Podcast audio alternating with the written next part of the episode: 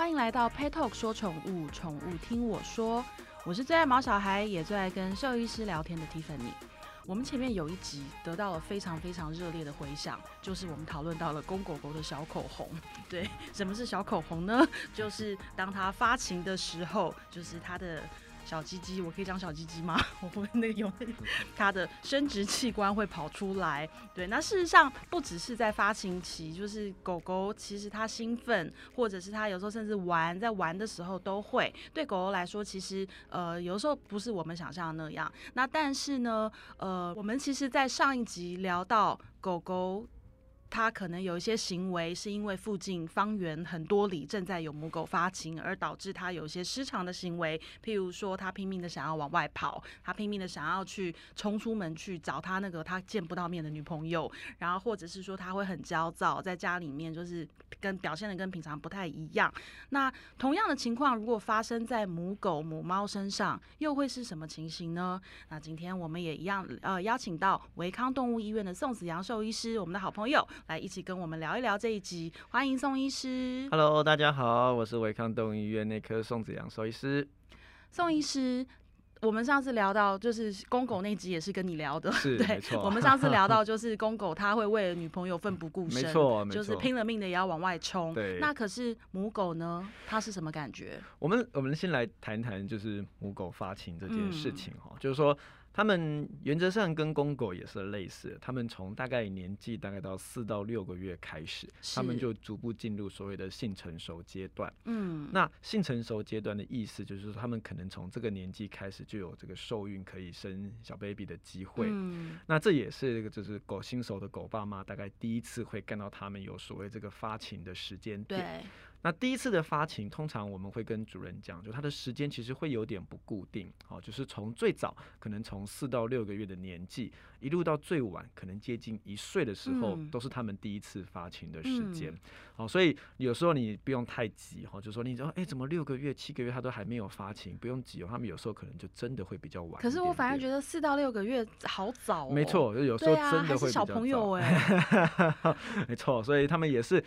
也不能说我们说所谓的。性早熟了，可是就跟我们就是人类一样，有些人可能小小朋友现在像现在的小朋友，可能国小他们就进入这个这个青春期的阶段，所以他们小狗也是一样。嗯，那。第一次的这个发情哦，对母狗来说会比较特殊的原因，就是说，除了我们讲刚刚讲的这个时间不固定之外，另外就是它们来这个 MC 的量也会不稳定。是，就是说，通常我们大概会看到母狗发情的症状，大概有几件事情是可能狗爸妈会看到。第一个大概就是你可能会在家里看得到一些红红的血滴，嗯，哦，这是跟我们女生的这个 MC 一样，嗯。可是因为第一次来的时候，它们还不稳定的关系，所以因为狗狗它们其实自己也会被这个味道所吸引，好。所以你有时候你可能狗爸妈反而看到的症状是，他们会很频繁的在那一段时间一直舔自己尿尿的地方，或者舔自己的阴部。嗯，那主要就是因为他们听看就是闻到有一些分泌物分泌出来之后，他们就会自然而然的把这个分泌物舔掉。嗯，好，所以你可能不会在家里看得到这些血样的分泌物在地上啊，或者在它这个睡窝上面，反而就是你会看到它这个舔的动作变得很频繁。是，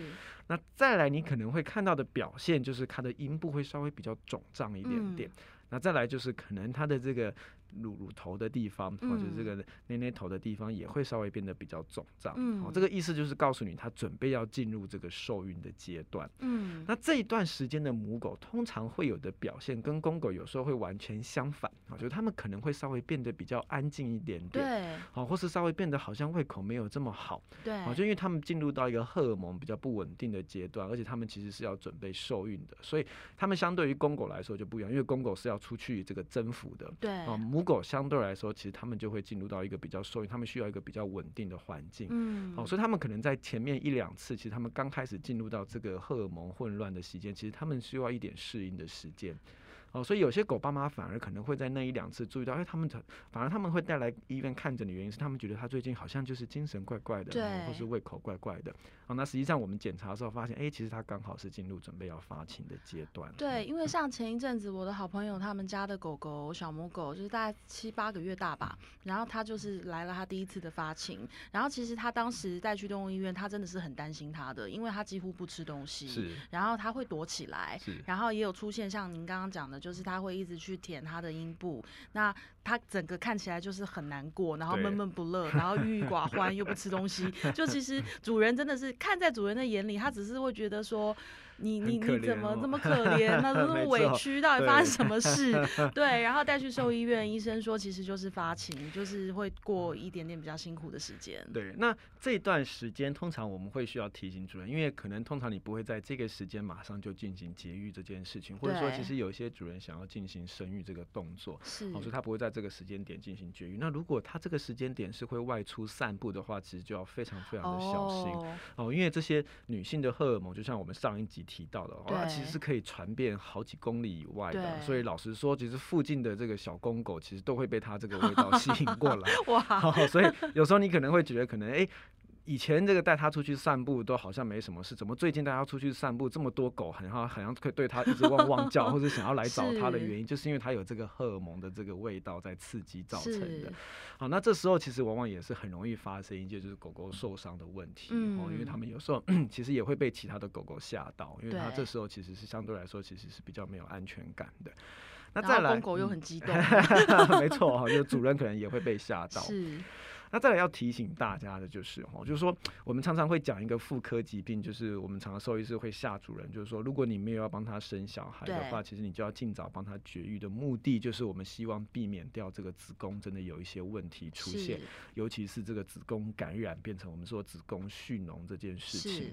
那虽然这个疾病是中老年比较容易发生的，可是并不代表它第一次发情不会发生。是哦，所以通常我们讲这个母狗的发情，大概它实际上这个 MC 来的时间大概是两个礼拜到三个礼拜。好、就是说这个有血样分泌物的时间可能会持续两三周。嗯那通常会在第一个礼拜到第二个礼拜的量会是最多的，那逐步的其实会慢慢减少。嗯好，慢慢减少的意思就是它的血会变得比较少一点点，好，所以会从可能一开始的鲜红色变成粉红色，嗯那嗯最后可能会变成清澈透明的液体，然后嗯逐步的就是结束掉这一次发情的阶段这。个周期大概多长？通常最长应该理论不会超过四个礼拜，好，那大部分如果稳定的发情，大概会在两周到三周就结束掉。所以一年大概会有可能一年通常我们讲大概会在春秋两季，嗯哦，那春秋两季的时间，大概以台湾的时间来讲，大概就在农历年过后，哦，那一嗯路到达这个暑假前，哦，大概就五嗯六月前。嗯那第二波的时间点，大概就是在中秋节过后，然后一嗯路到大概可能年底前，那就是现在。在喽。没错，就是准备要进入发情的季节。好，所以大家如果说家里的那个女小小母狗还没有结扎的话，可以在这段时间稍微注意一下这件事情。嗯那回到我们刚刚讲的，就是这个子宫感染这个问题哦。通常它容易发生的时间，就是在这个发情结束后的一到三个月。是哦，所以我们刚刚讲，可能在发情的那段时间，母狗可能会有一些精神不好、胃口不好的表现。可是实际上，随着发情的结束，一两周之后，它都应该要逐步的恢复正常。嗯可如果你发现这个胃口不好或是精神不好的问题持续超过了三四个礼拜以上，其实你就要非常非常的小心，它其实子宫是不是有一些问题出来。哦哦，那尤其是你看到他的阴部或是他的妹妹那边有一些我们说恶臭的分泌物，或是是不正常的颜色的分泌物，其实就要就要更小心了。这就是无家有女初长成，身为父母你必须面临到的一个烦恼。没错，没错。对于没有结扎的这些我们说女狗母狗来说，其实要特别小心的就是这个疾病，因为这个疾病实际上它其实是会有一些生命危险性的。哦，所以啊，其实像很多人，你知道，我们也遇过很多很多的朋友，就是都说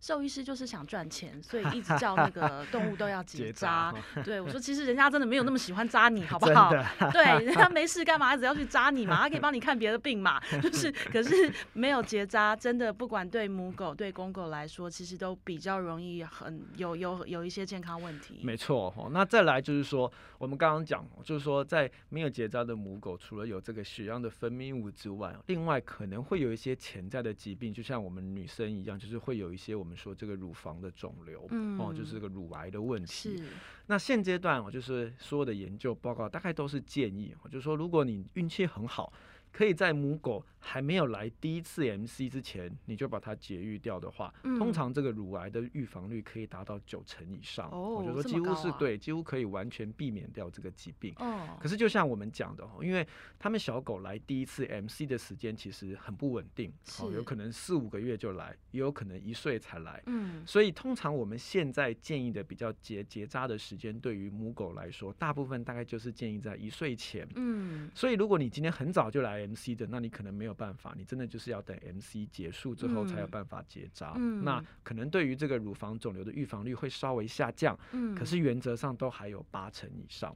好、那这个前提都是在你不能让等到第二次 MC 来了再做。好、就说你来了第一次 MC 没有关系，那等第一次 MC 结束之后，我们就帮他安排结扎。差不多要准备了。，对，如果你再拖到第二次 MC 来了以后才结扎，那很抱歉，就是这个乳癌的预防率其实就很大幅的下降了。所以跟结扎时间点也有关系。如果你越晚，它的好发率是越高的。没错，没错，没错，哈，所以其实大致哦上我们都建议，其实尽可能的在第二次的发情前结扎，其实对于这个乳癌的预防率都是有很好的效果的。那猫咪呢？猫跟狗狗一样吗？没错的，哈，猫咪其实原则上其实这个节节育的时间，就是母狗母猫结扎的时间，其实跟狗是非常像的。是，那猫咪尤其重要的原因，是因为对于狗狗来说，发生乳癌之后，它良恶性的比例大概是一半一半。好、可是是猫咪的乳癌几乎全部都是恶性。恶性的意思就是它其实是会转移出去，而且在即便你做了手术把它切除掉之后，它都有可能再长的。所以相对于来说，其实是一个非常危险的疾病。哦所以对于母猫来说，其实我们就非常的建议，就是在第二次发情前一定要尽早结扎。嗯，不然对于猫咪来说，其实它老年如果真的发生这个疾病，其实是非常危险。而且猫咪发情感觉好痛苦哦。对，因为我们家就是我们家就是附近有很多的，也不管是人家家养还是附近很多浪猫，然后到特定季节的时候，我们那个半夜很精彩。没错，对，就是好像一群小婴儿在外面哭，对，就是他们听起来好痛苦哦。通常猫咪的发情季节跟狗非常像啊，就是是大部分集中在春秋两季。可是跟狗非常不一样的是，狗在那个季节它们就是来一次发情，嗯，可是猫咪在那个季节当中，如果它没有受孕成功的话，它其实就反复的发情。哦，所以如果说它那个季节两三个月它都没有受孕，它就是两三个季节都在发情的阶段，你就会听到它那两天三个季节就是一直在不停的在吸引这个公猫过来，哦然后在叫的非常凄惨。哦有时候我们其实都会误会是不是呃隔壁有发生什么家暴的声音 哦，那个叫声其实是非常非常不一样的。对哦，那其实你也知道，就是说他们其实，在有这些荷尔蒙的刺激在冲动的时候，其实他们相对来说的情绪的状态也是不是这么的稳定。是，所以这也是为什么，其实我们也会建议，就是说，其实如果你们没有要生育的打算，其实就是应该帮他安排结扎。毕竟他们的生活形态跟在野外是不一样的。好，在野外，他们到了发情的季节，他们其实就会借由这个嚎叫的动作，其实对或是荷尔蒙的刺激来吸引异性来做这个受孕。可是因为毕竟我们现在饲养在户内的关系，其实他们没有这样子的这个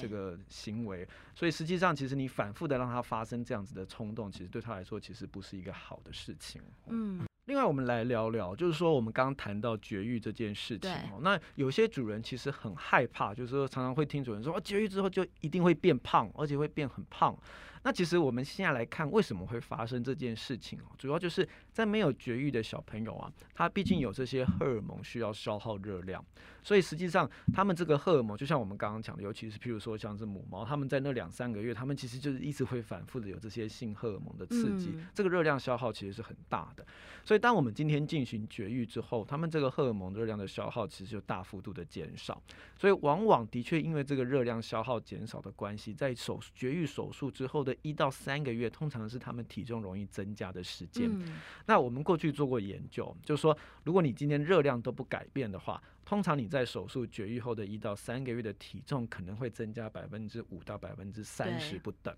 所以其实这件事情是可以预防的。就是说我们通常大概就会建议在手术这个绝育前开始去做热量上面的嗯减少。好，那除了热量减少的帮忙之外，同时配合活动量的增加，其实体重变重这件事情其实是可以预防的。嗯，那你一旦撑过了一到三个月这个热量这个不稳定期之后，大部分他们适应了这个这个食物上面的调整跟生活上面的调整之后，其实这个体重是可以维持稳定的。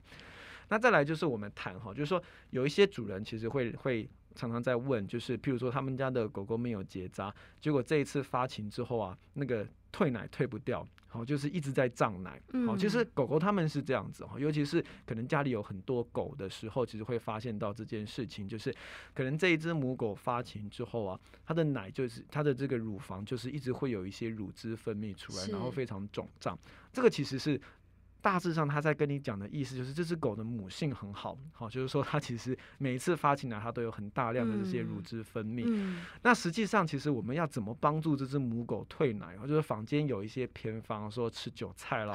或是人嘛，对，在狗身上也可以吗？对。那实际上啊，其实最简单的想法就是，我们帮这只母狗把热量的摄取减少。是。哦，因为其实分泌这些乳汁需要消耗非常多的热量。对。所以一旦今天这只母狗的热量摄取不太足够的时候，通常这些乳汁的分泌量就会大幅度的减少，因为身体就会有一个自我保护的机制。所以通常我们就会建议主人，你大概可以把一般他平常的食物的热量摄取减少大概百分之二十五到百分之三十左右。嗯，那通常维持大概两到三周的时间，这个胀奶的情况通常就会有比较明显的好转。这个其实是在药物上面以外的一个通常生活上面可能改变，你可以就可以达到一些效果。其实就就是减少热量摄取。没错，错这其实就是我们在不管是结扎还是没有结扎的这个母狗，很多的主人会有疑虑的地方。那可是其实这个其实是借由一些食物的调整，我们就可以达到效果的一些方式。我之前啊，就是有个朋友，他有两只公狗，然后他第一只先去结扎，结扎完之后，那只狗就一路发胖，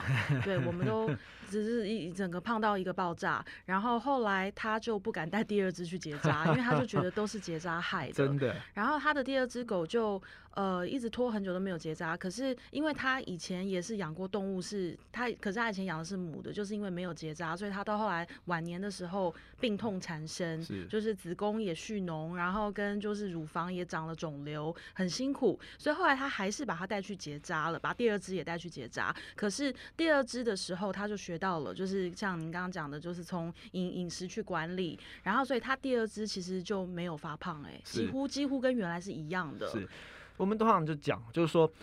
就像人一样，你胖起来之后要瘦下来很困难。可是你不要胖起来，其实是有机会比较容易做得到的。嗯，所以我们都现在都会跟主人提哈，尤其是第一次就是刚小朋友准备要去结扎之前，我们就会跟他提醒，我们可能从结扎前，我们就要开始先做一些饮食上面的调整，让这只狗狗先适应这样子的改变。嗯，然后也从生活作息上面做一些这个活动量的增加，嗯，去避免掉它这个结扎后体型的这个改变。嗯，因为其实主人的确往往。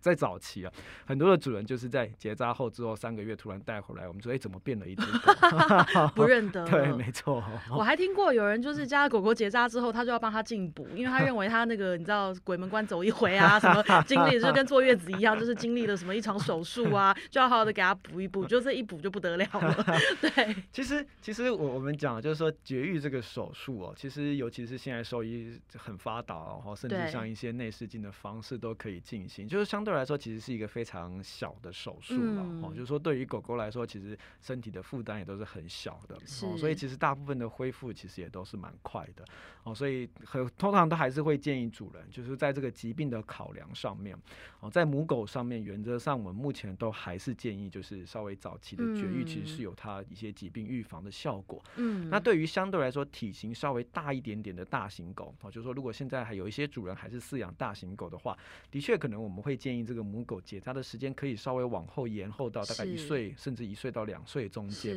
因为毕竟他们有一些泌尿跟这个骨骼发育上面的考量，好，所以跟一般的小型犬就稍微会不太一样。嗯，那如果说你饲养的大概都是十五公斤以内的中小型犬的话，我们大概都还是建议照标准的建议方式，就是第二次发情前结扎，其实会有最好的预防效果。对，而且啊，其实我也真的要奉劝大家，因为我有朋友，所有我养母狗的朋友。呃，只要是呃适合生育年龄的，他们都会面临到一个抉择，就是我到底要不要让他生？对，那其实我都是跟我的朋友说，我拜托你不要，就是我可以明白你想要让他留下一个后代，你觉得哦一家团圆多和乐啊。可是你要知道，就是今天我们都一方面是我们有有些事情不是光有爱就够了，对，就是我们真的是不懂得怎么好好照顾，也不懂得怎么去帮他度过一些就是这这些那从他。呃，发情到怀孕到最后产后，这这真的不是我们想象的。哎，其实早期我我们在呃，我们这个维康动物医院还有在做一些夜间急诊的时候，其实我们接了非常多的就是这个夜间难产的这个病例。哦对，哦那很多其实都是主人在家自己就是配种之后是小小朋友的问题。对，那实际上其实我们也遇过很多的这些我们说小朋友死胎的状况。是那大致上的原因就是，譬如说这个公狗母狗筛选的不适合，哦，就是是说通常我们在这个配种上面呢，通常我们都建议母狗的体型稍微要比公狗稍微要大一些些。哦哦，因为如果你公狗的体型太大的话，啊可能这个母狗对会很容易有一些难产的状况。那再来就是，尤其是譬如说，它这一次生产的过程当中，胎儿数很少，譬如说它只有一胎吼，甚至两胎，那这个胎儿可能也会比较大。哦，因为通常我们狗狗一般一胎可能大概都会有三到五只不等，所以如果你胎儿数太少，胎胎儿太大的话，其实也很很容易会有难产的状况发生。那其实有一旦有这些难产的状况发生，其实不只是对胎儿，包括其实对母狗本身的这这个生命危险，其实都有很高的影响。所以其实有时候有时候嗯我们认真去看，也会有一点得不偿失咯。其哦实真的还是不要用太浪漫的眼光来看待这件事情，就是 想要一家团圆，这个很好。但是我觉得你今天牵扯到就是太多生理上面的问题，我们也都非专业。那我觉得这你一不小心，可能真的会造成遗憾。是所以建议就是很多事情我们都说让专业的来，那你 在家里面就是不要轻易尝试，然后跟呃，我觉得在狗狗从他们第一次发情，然后到他们出现一些就是这些症状反应的时候，其实我们真的就要好好的一路观察。对，因为毕竟像其实台湾，因为大部分哦，就说我们可能自己家人会想要繁殖，当然就是想要留一个后代的这个观念。可是其实有一些像这些品种犬，它们其实都会有一些特定的这些先天的疾病。那有时候可能你太早的阶段就去做生育的动作，其实这些先天疾病你可能都还没看到，可是不嗯代表它没有。嗯，那可是这些疾病往往可能都会遗传给他的下一代，然后嗯所以有可能他其实下一代的小朋友生出来都有这样子的问题。嗯，那这些都是，就是做父母，其实我们也不愿意看到的了，哈，就是说这些有问题的小朋友，其实也都是一些遗憾，这样。有啊，像我之前我的狗狗因为还没有结扎嘛，是，然后之前就有人说，哎、那个，那他可不可以借你们家的小雕来当一下我们家狗狗的孩子的生父？然后我就说，他在我心中就是个小朋友，我没有心理准备要让他去做这件事情。对 我说，妈妈不想面对，对，所以我还在想说，赶快最近选个黄道吉日带他去扎掉，免得大家都一直要那个就是盘算他他去当人家的女婿。OK，对，这是一个番外篇，就是妈妈的心态。对，对，那我们今天非常谢谢维康动物医院的宋子阳兽医师，每次跟他聊天都有很精彩的内容，还有很多的收获。那如果你家有就是正值青春期的小朋友，那就要请你多多注意喽。那有更多的问题，欢迎你上 Pet Talk，也欢迎你到维康动物医院找宋子阳兽医师做咨询。谢谢大家，拜拜，拜拜。